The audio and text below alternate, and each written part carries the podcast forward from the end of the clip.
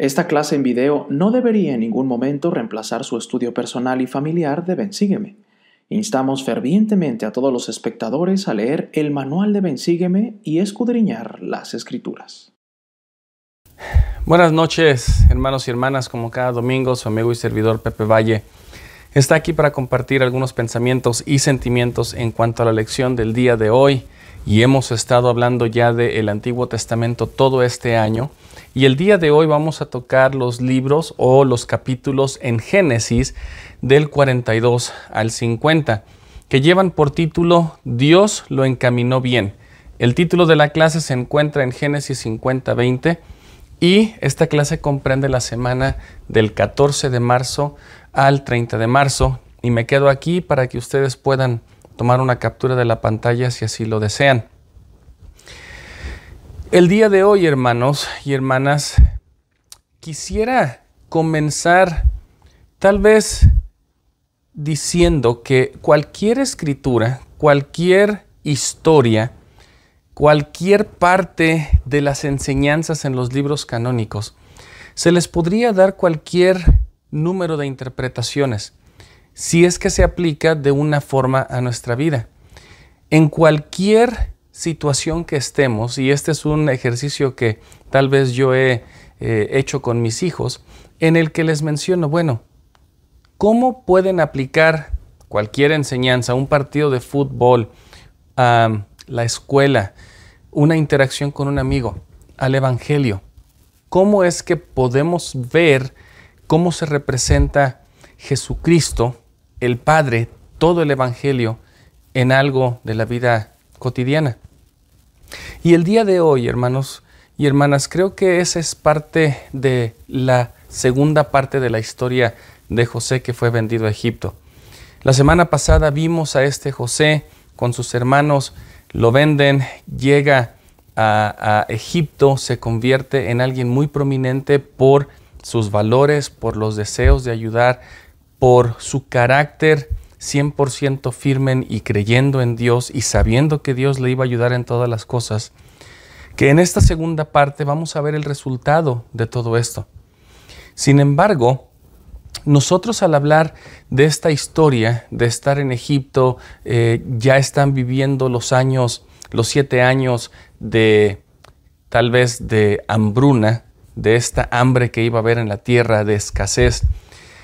José que se había preparado y que se había vuelto el Señor de la tierra, segundo eh, en orden debajo del faraón.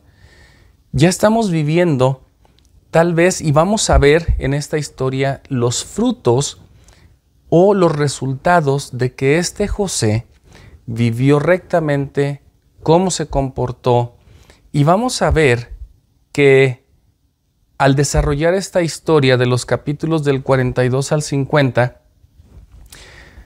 podríamos solamente hablar de una historia que tal vez muchos de nosotros conocemos, tal vez podríamos dar uno que otro detalle que tal vez alguno de nosotros no conocemos, y podríamos dejar pasar desapercibido de que la vida de José es un simbolismo grande de lo que el Señor Jesucristo hizo o iba a hacer cuando Él viniera a esta tierra.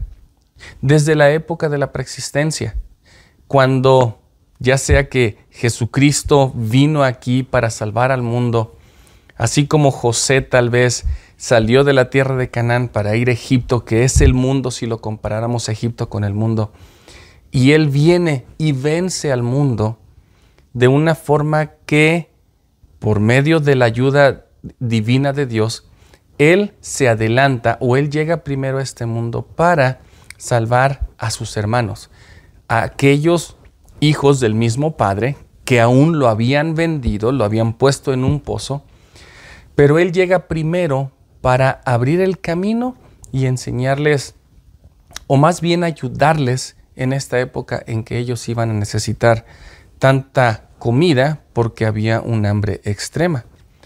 Así que, con todo esto que les digo, hermanos y hermanas, yo quisiera que al ustedes estudiar esta lección esta semana como familia, que este video pudiera ser una herramienta solamente con algunas ideas tal vez que le pueden ayudar, pero que pusiera mucha atención a los susurros del Espíritu que usted va a tener con su familia, especialmente si usted es un padre que preside o si es una madre que preside también en el hogar, o juntos como familia y con hijos, especialmente aquellos niños que son pequeños, que puedan ustedes escuchar lo que el Espíritu les va a decir y cómo es que ustedes y todos nosotros podemos encontrar similitudes y aplicaciones de Jesucristo en esta historia de José.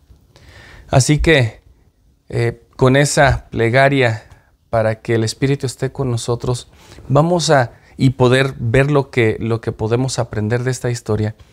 Vamos a desarrollar esta historia en, eh, en el capítulo 42. Sin embargo, si ustedes se dan cuenta, el pizarrón el día de hoy tiene una escritura que la vamos a ver en un minuto, cuando lleguemos al capítulo 45, y tiene algunas otras escrituras que tal vez simbolizan o hablan de Jesucristo.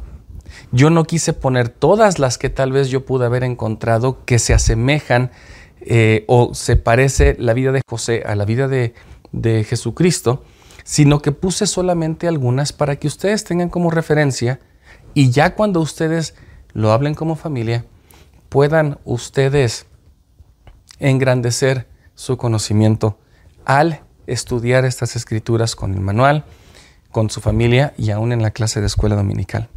Así que en el versículo 1 de capítulo 42 de Génesis, Jacob, o sea Israel, le dice a sus hijos, aquí no hay alimento, yo he escuchado que hay alimento en Egipto, vayan para allá estaban pasando una situación difícil donde necesitaban ayuda y Egipto era básicamente la capital, era el, centro tal vez más prominente de este tiempo en el Medio Oriente y de todo el mundo. Tal vez no había una civilización tan avanzada como los egipcios, así que ellos sabían que ellos al vivir tal vez en provincia o fuera de la capital, al llegar allá podían encontrar lo que ellos buscaban. Y al llegar a Egipto, pues se topan con un hombre refinado que ya vestía ropas, ropas tal vez buenas. Y en el versículo 6 dice, y José era el Señor de la tierra, que le vendía a todo el pueblo de la tierra, y llegaron los hermanos de José y se inclinaron ante él rostro en tierra. Si ustedes recuerdan esta, esta, el sueño que tuvo él cuando era un jovenzuelo, de que las espigas, este eh, eh, manojo de espigas se iba a inclinar ante él, aquí se está cumpliendo, de acuerdo a lo que los escribas del Antiguo Testamento nos, nos hacen saber. Sus hermanos se inclinan, lo ven, no lo conocen, y en esta pequeña interacción, José les pregunta, bueno, ¿de dónde vienen? ¿Qué vienen aquí? Y ellos le dicen, pues venimos porque no hay comida, nuestro padre, somos diez hijos, porque ya José les había dicho, creo que son espías ustedes. Ellos le explican, no, no somos espías, tenemos hambre, venimos a tratar de ayudar a nuestro padre y a otro hijo que se quedó. Había otro hermano, pero ya no existe. Y es interesante que en el versículo 13 dice, y ellos respondieron, tus siervos somos dos hermanos, hijos de un hombre de la tierra de Canaán. Y he aquí, el menor está hoy con nuestro padre y otro, hablándole a ese otro, ya no existe. Entonces, desde que llegan, ellos tienen esta interacción con este hombre poderoso, porque para ellos era un egipcio, y de hecho José les estaba hablando en egipcio y ellos pues eran hebreos, así que había un intérprete. De hecho, eh, eh, en el versículo 23 dice, y ellos no sabían que los entendía José porque había intérprete entre ellos. Entonces, José al principio no les dice, yo soy tu hermano, yo soy quien ustedes vendieron a unos mercaderes y me he pasado aquí más de 20 años. Claro, ya próspero, eh, el Señor me ha bendecido, el Dios lo ha encaminado todo para bien. No les dijo eso, sino que les permitió tal vez que ellos poco a poco fueran pidiendo y diciéndole a él lo que ellos necesitaban. Y aquí quisiera hacer una, una pequeña pausa porque se dan cuenta lo que José estaba haciendo y otra vez, similitudes y simbolismos del Señor Jesucristo. Jesucristo, o José en este caso, no dijo, ah, ya sea que vienen, tienen hambre, soy su hermano, aquí están sacos de comida, lo cual así pasa, pero sin que él le diera eh, a conocer su identidad, sino que espera que le digan. Y a veces nosotros, hermanos, a veces eh, tenemos tal vez el pensamiento de que Dios sabe lo que necesito, así que, pues si Él sabe lo que necesito, ¿para qué se lo pido? Sin embargo, en esta similitud, José espera pacientemente haciendo algunas preguntas. ¿Qué es lo que tú necesitas de mí? Así que, cuando esto pasa, los hermanos de José, en el versículo 8, otra similitud muy grande de, de, Jesucristo con José, dice, José pues reconoció a sus hermanos, pero ellos no le reconocieron. Así que en esta, continuando con esta idea o esta analogía de que a veces nosotros, una, pensamos que Dios sabe todas las cosas y no lo pedimos, o a veces estamos frente a alguien que Dios ha puesto en nuestro lugar, y en este caso Jesucristo, el Salvador del mundo, está frente a nosotros en forma de un obispo, de mi papá, de mi mamá, de un hermano, de mi esposa, de un amigo. Y nosotros no le reconocemos. Jesucristo, esta persona, está ahí para ayudarnos y para escuchar lo que nosotros necesitamos pedir. Sin embargo, la gran mayoría de las veces no nos damos cuenta de que la ayuda que vamos a recibir en ese momento tal vez es el mismo Jesucristo personificado en alguien más.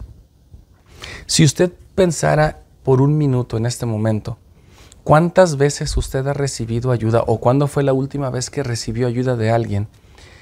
Y después, si ahorita usted piensa en la ayuda que recibió, en la forma que se recibió, que tal vez no se le pidió nada a cambio, usted será o yo seremos como los hermanos de José, que le vimos y no le reconocimos. Entonces, con esto en mente, hermanos, creo que podemos empezar a pensar un poco que todas las cosas apuntan hacia Jesucristo. No solamente la vida de José, que es muy simbólica en la forma que él fue delante de su familia, tal vez en contra de su voluntad, pero fue a ayudar a su familia. Él fue a preparar el camino para que ellos estuvieran bien. Así que, continuando con esta analogía, hace ratito leí el versículo 23, donde dice, y ellos no sabían que los entendía José porque había intérprete entre ellos. Muchas veces nosotros estamos hablando entre nosotros con nuestra familia, especialmente cuando estamos pasando una situación difícil, y hablamos en voz alta. Tal vez hasta reclamamos y decimos, bueno, Dios, Dios me ha olvidado. Yo le pedí que sanara a esta persona. Yo le pedí que no permitiera que mi matrimonio se deshiciera. Yo le pedí que mi trabajo se mejorara y, me, me corrieron. Y es interesante que Jesucristo, el Padre, siempre está escuchando por medio de intérpretes, tal vez un poquito extendiendo la analogía, pero siempre nos escucha. Y si nosotros, así como hablamos con nuestros amigos familiares, nos arrodilláramos y pidiéramos al Padre y tuviéramos una conversación franca con Él, les aseguro que entonces Él abriría los cielos, nuestros ojos espirituales y nos diría, aquí estoy yo, pasa tu alma, ¿qué necesitas?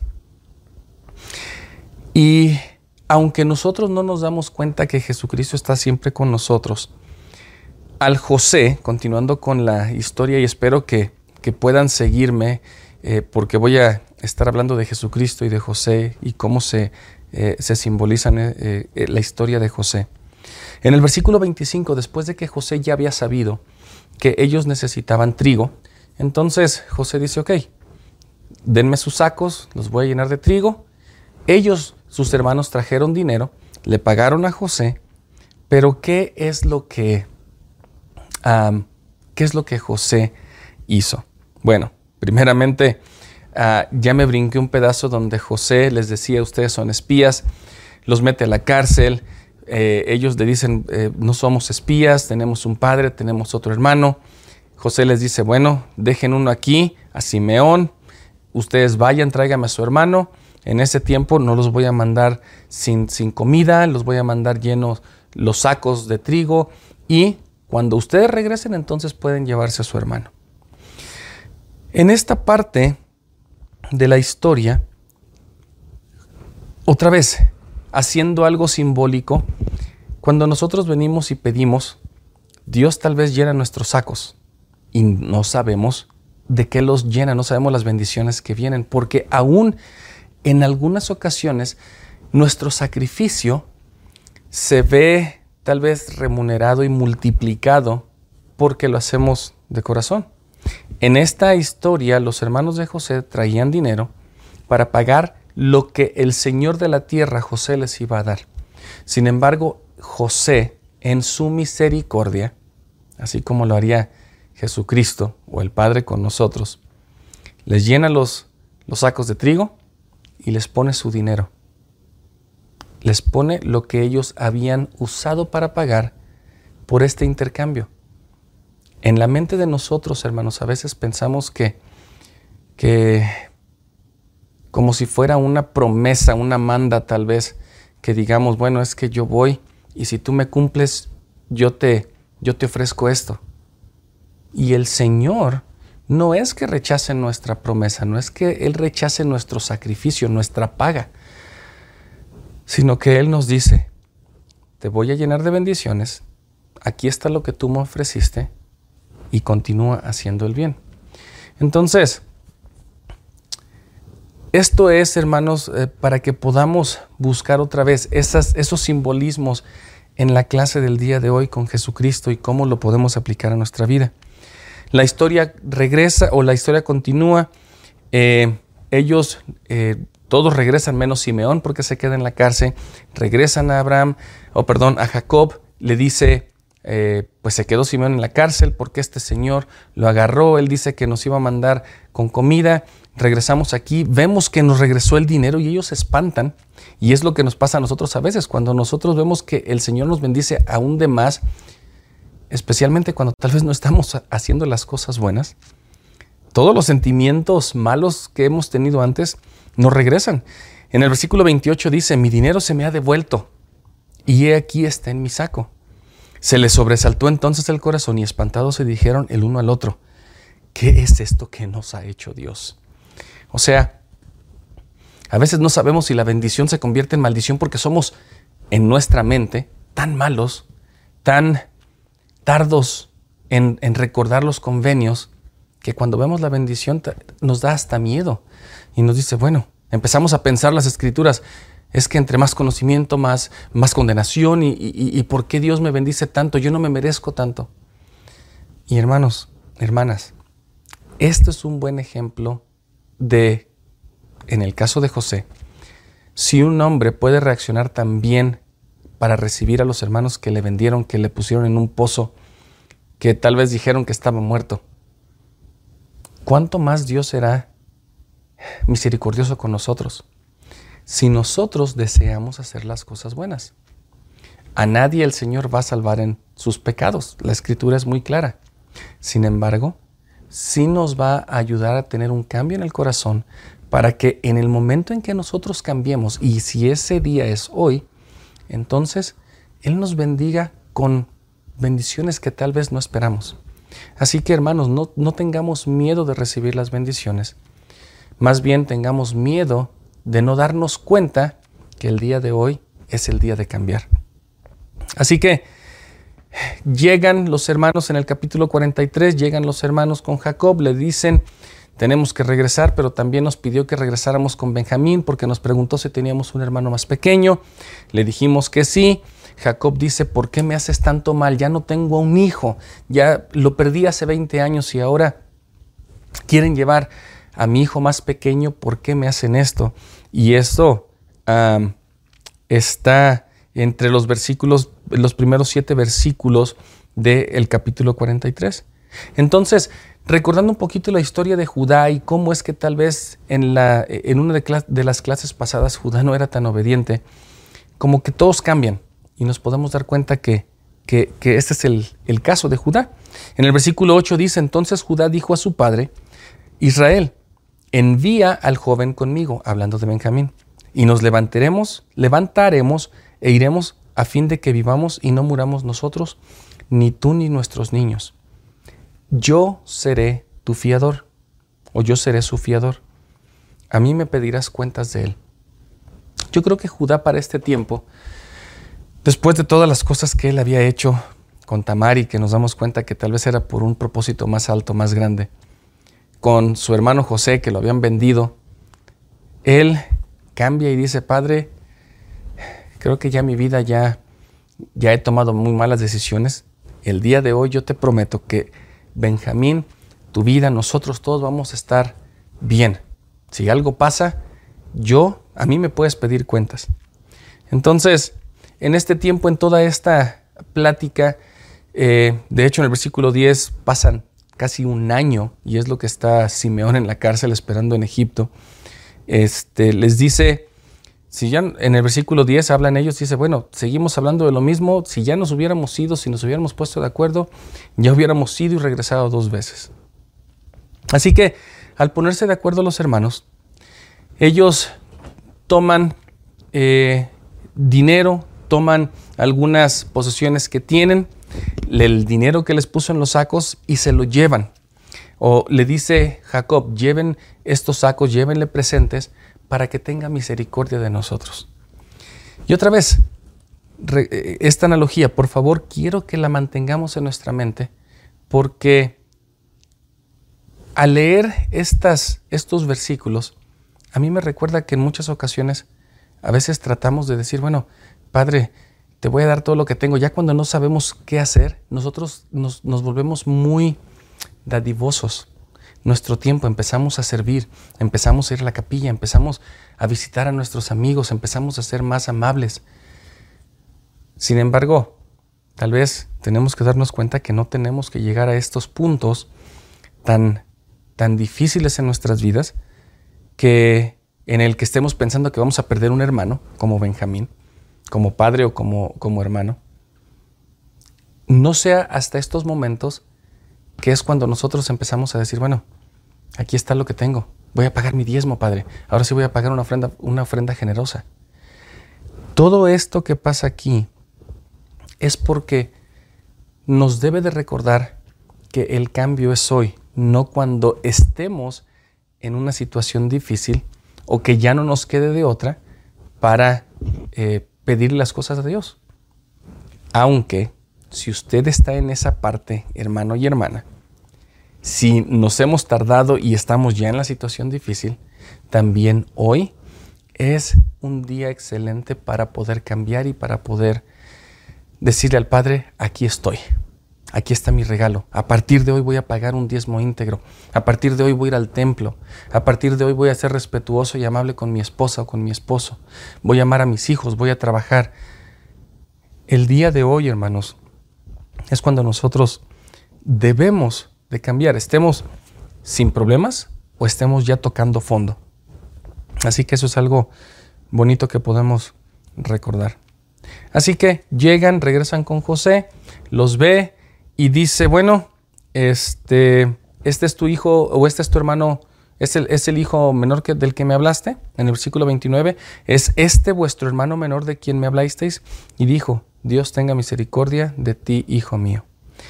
Así que José les dice, vamos a comer, entren, los invita, llena la casa de comida.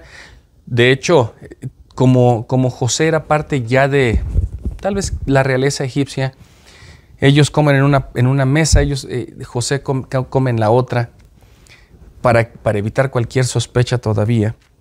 Así que ellos, ellos comen y mientras esto pasa, José está llorando. José tal vez tenía en el versículo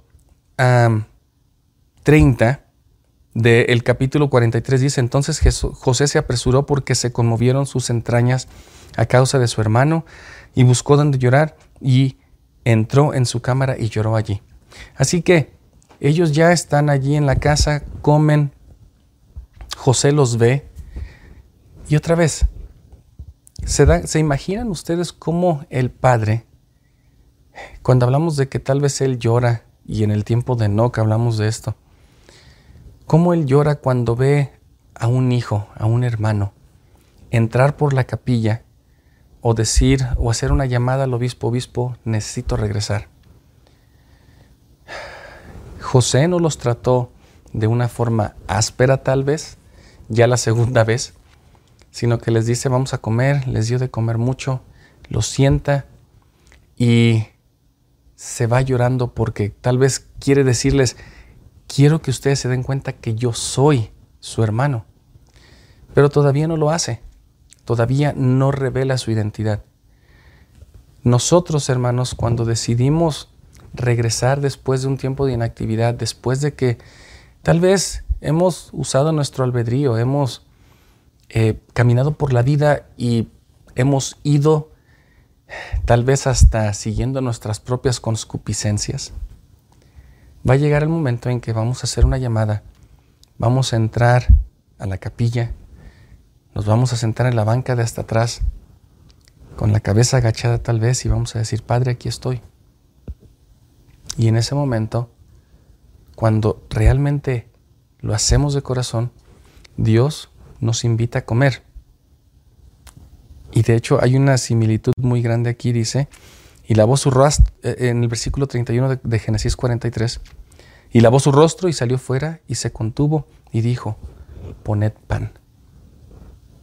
¿Han, visto esta escena en esta, en esta pequeña imagen que traté de, de presentarles a ustedes en los que llegamos a la capilla, cabizbajos, en la última banca, tal vez no conocemos a nadie porque no hemos ido en mucho tiempo. En este momento el padre está llorando y sale y dice, ahora sí traigan el pan, lo que es la Santa Cena. Nosotros no sabemos si participar o no. Y esto lo voy a dejar allá tal vez a cada quien individualmente, pero siempre he dicho que a menos que el obispo nos prohíba no tomar la Santa Cena, bueno, nosotros podemos participar.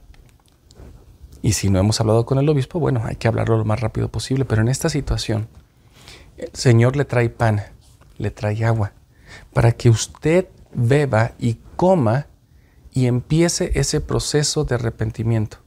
Así que hermano y hermana, en esta historia de José de tanto simbolismo, no importa dónde esté, no importa si va a entrar cabizbajo a la capilla, no importa si va a entrar en pantalón de mezclilla con una camisa de color, vaya, y aunque se siente en la última banca, Dios le va a traer su pan, Dios le va a traer su agua. Comience ese proceso de arrepentimiento y tome los pasos necesarios para que cualquier cosa que se tenga que cambiar, se cambie. Así que en el siguiente capítulo, Génesis 44, vemos de que comen, se van otra vez con los sacos llenos. Aquí está interesante algo porque José le dice al mayordomo, pon esta copa en la que yo tomo pónsela en, el saco de Benjamín. Y bueno, eh, tal vez es, una, un plan para, para que Benjamín se quede. Tal vez José está pensando, voy a ayudar a Benjamín. No, estoy seguro si mis hermanos ya cambiaron mucho. Mi hermano pequeño, él está aquí. Benjamín y José son los hijos de Raquel, son los hijos de, de la vejez de Jacob, de la amada reina Raquel, de su madre que Jacob amaba, mucho y que de hecho trabajó 14 años por ella estos dos hermanos tal vez él decía, me voy a quedar con Benjamín y lo voy a cuidar. Así que van, encuentran, encuentran la copa en el saco de Benjamín, llegan a Jacob, le dicen, padre, eh, de alguna forma la copa del, Señor de la tierra estaba allí en el saco de, Benjamín, él se tiene que quedar prisionero, así que, así que tenemos que regresar. Entonces, Jacob, ya desesperado, pensando, ya me voy a morir, ya perdí un hijo, ahora voy a perder a mi otro hijo, los dos hijos de Raquel, que tardé tanto en tener. Voy a ir a, Egipto y vamos a, ver qué pasa, a ver qué podemos arreglar. Entonces, llegan a Egipto, todos eh, los eh, Jacob y sus hermanos. Entonces, ya Benjamín estaba ahí, ahí y al llegar, ve al Padre, ve a sus hermanos, y en el versículo 1 del capítulo 45 dice, no podía ya José contenerse delante de todos los que estaban al lado suyo, y clamó, Haced salir de mi presencia a todos. Y voy a esperarme a leer esa última línea, porque a veces aún en la capilla, aún en nuestro hogar, Dios, el Padre Jesucristo, ha tratado de presentarse a nosotros, ha tratado de decirnos por muchas cosas, aquí estoy, Pepe, aquí estoy, pero es tanto el ruido, es tanta la distracción, es tanto el alboroto que existe al lado mío, de que el Señor va a esperar y en algunas ocasiones va a propiciar ese momento solo.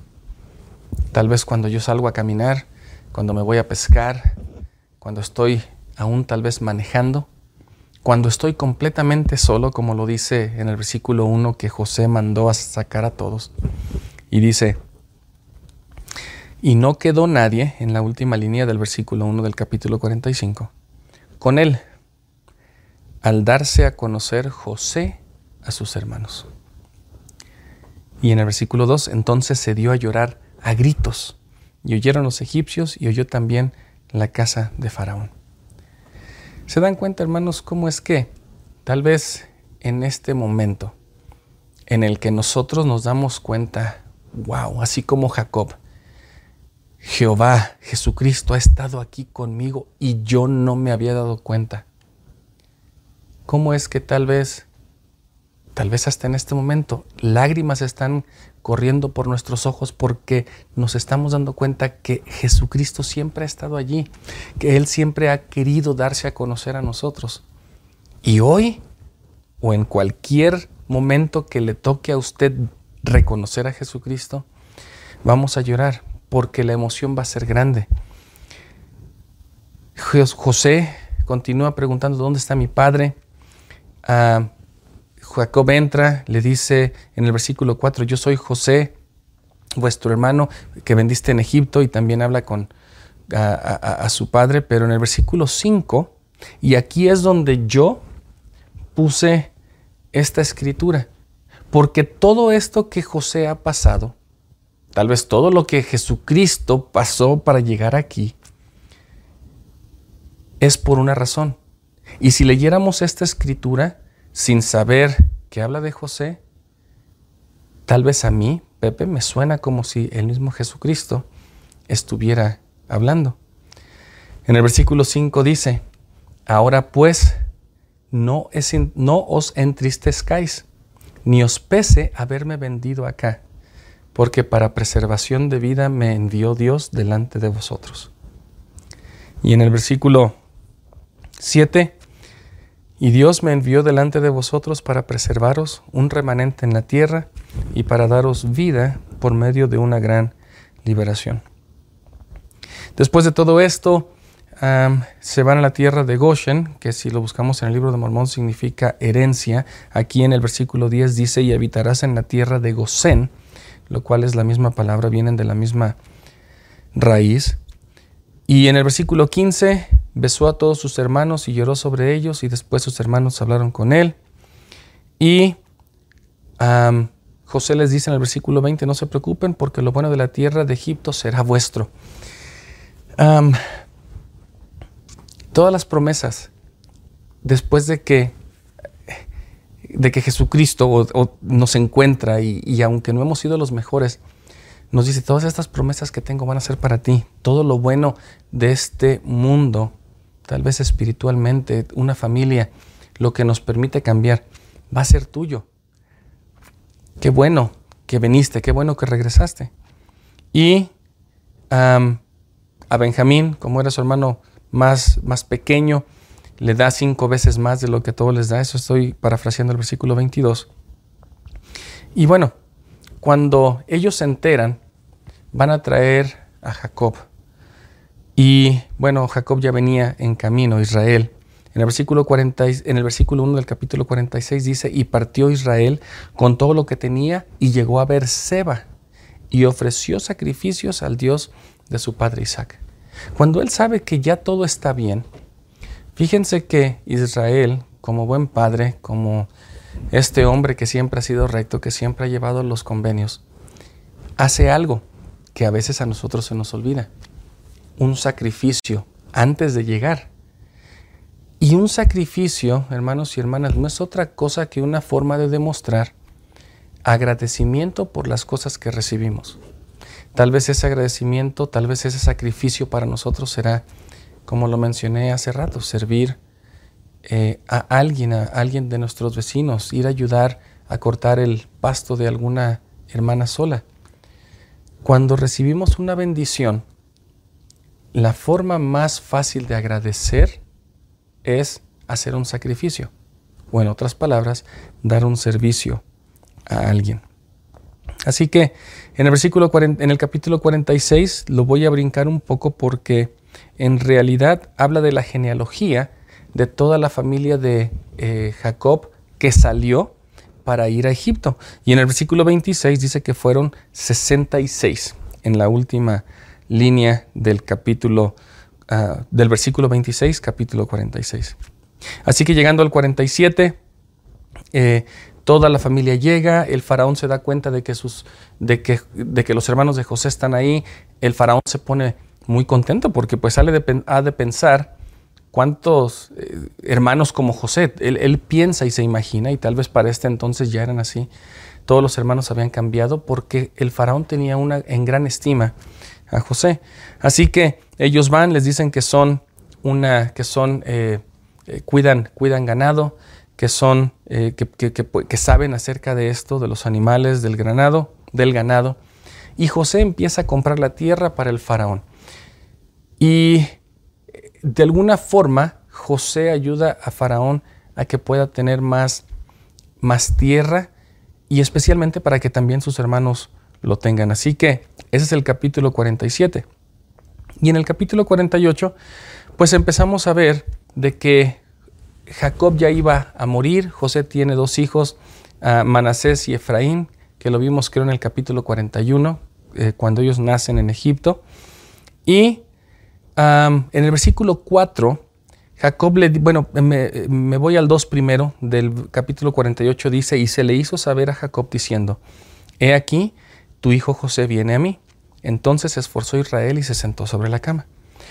Versículo 3, y dijo a José, el Dios omnipotente se me apareció en luz en la tierra de Canaán y me bendijo.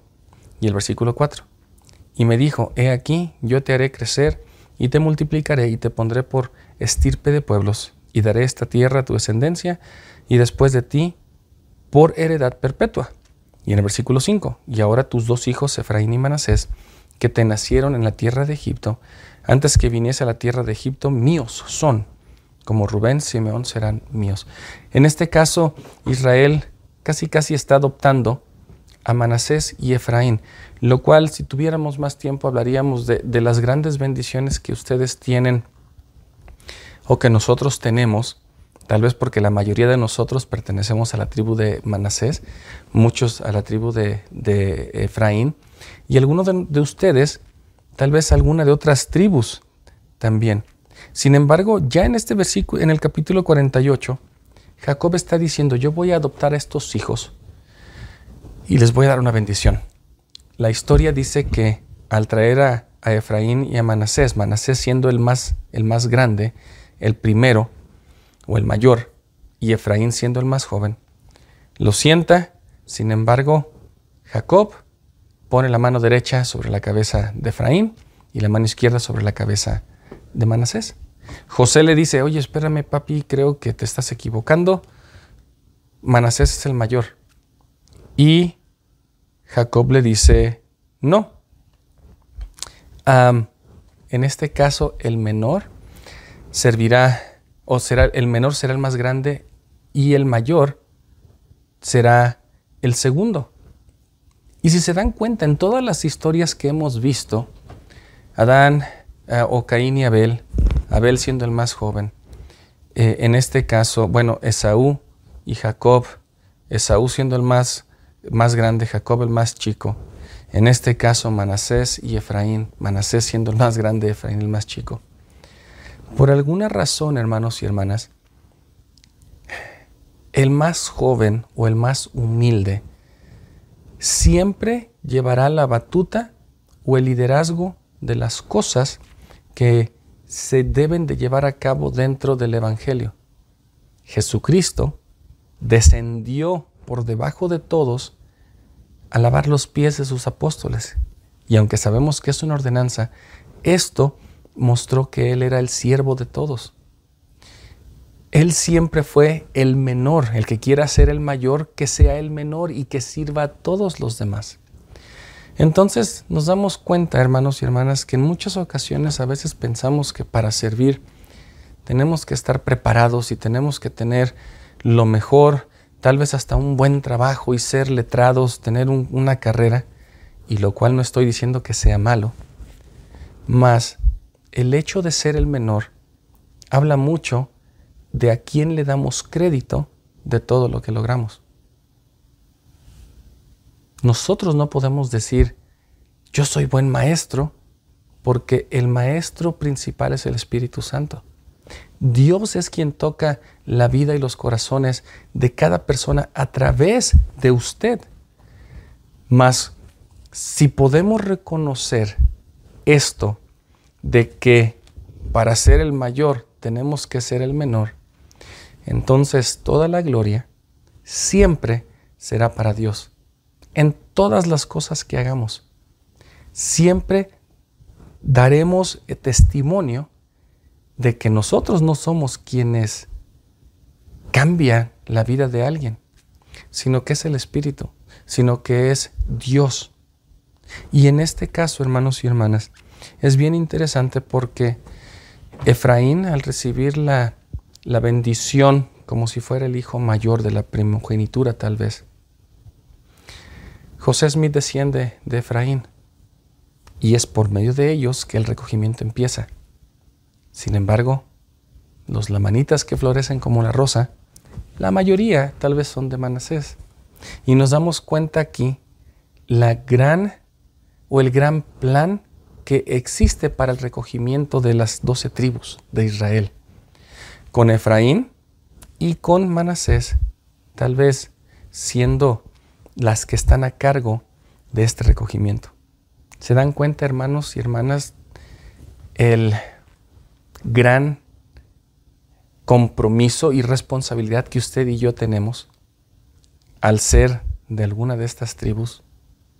¿Se dan cuenta que nosotros se nos ha bendecido aún antes de nacer y claro durante la bendición patriarcal, para que podamos ir y predicar este Evangelio a toda lengua, pueblo, continente y que podamos llegar a todos lugares de la tierra.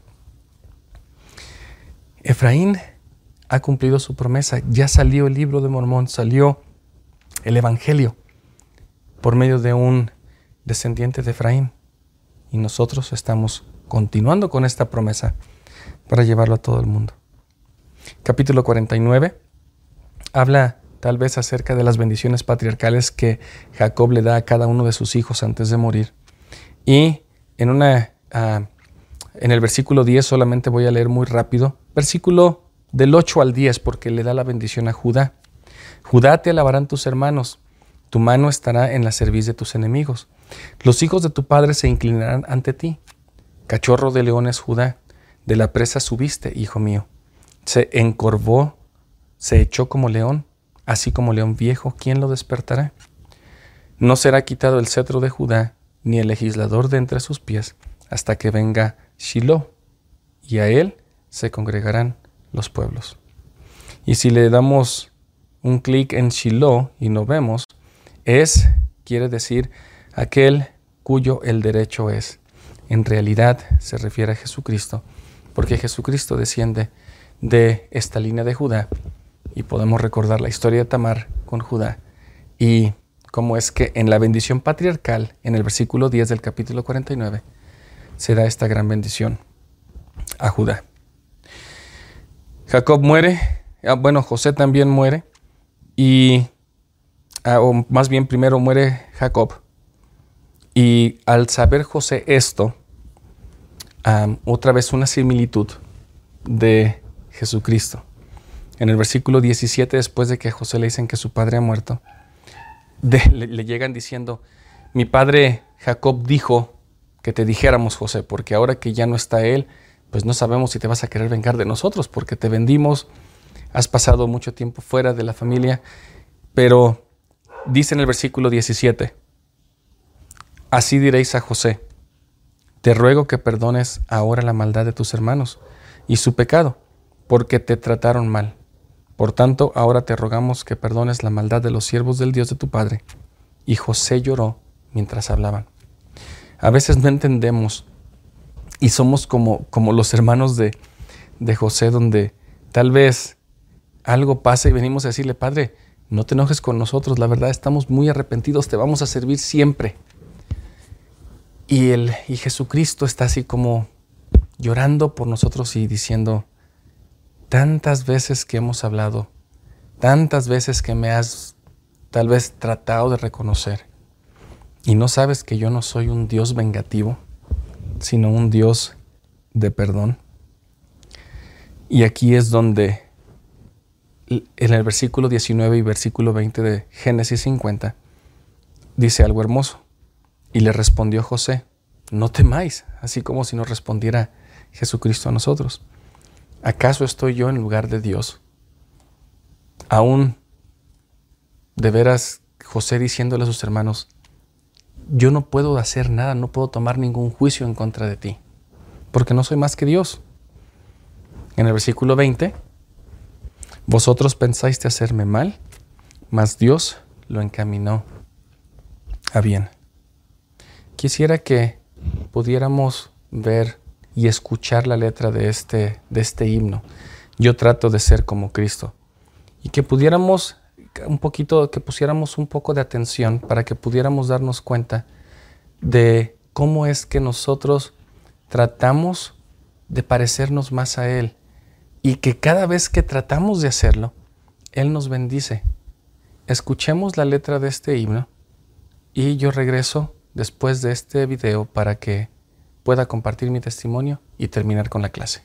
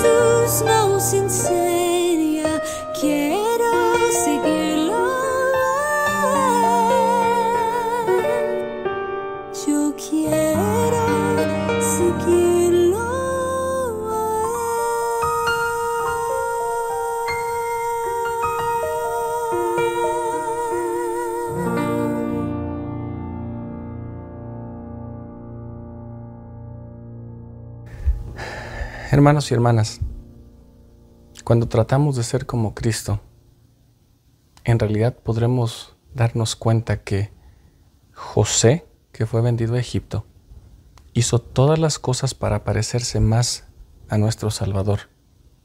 Sirvió, perdonó, fue delante de sus hermanos aún en medio de las aflicciones. Él bendijo a sus hermanos a pesar de todas las cosas que le habían hecho y que tal vez usted y yo podríamos considerar que fueron malas grandemente.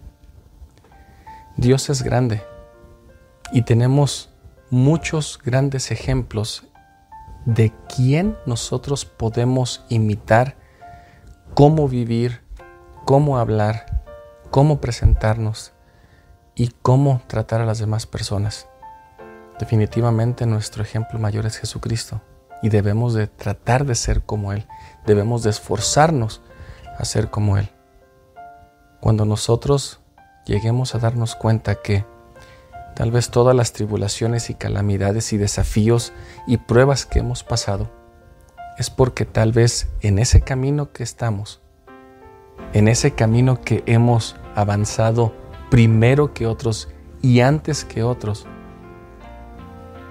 es porque hay alguien que está esperando que usted, que yo, le extendamos una mano y podamos decirle, hay un perdón para ti, hay un lugar para ti, que podamos nosotros tener ese amor en nuestro corazón y aprender de estas historias que aunque tal vez hay mucha información, podamos darnos cuenta que todo apunta a que hay un Salvador.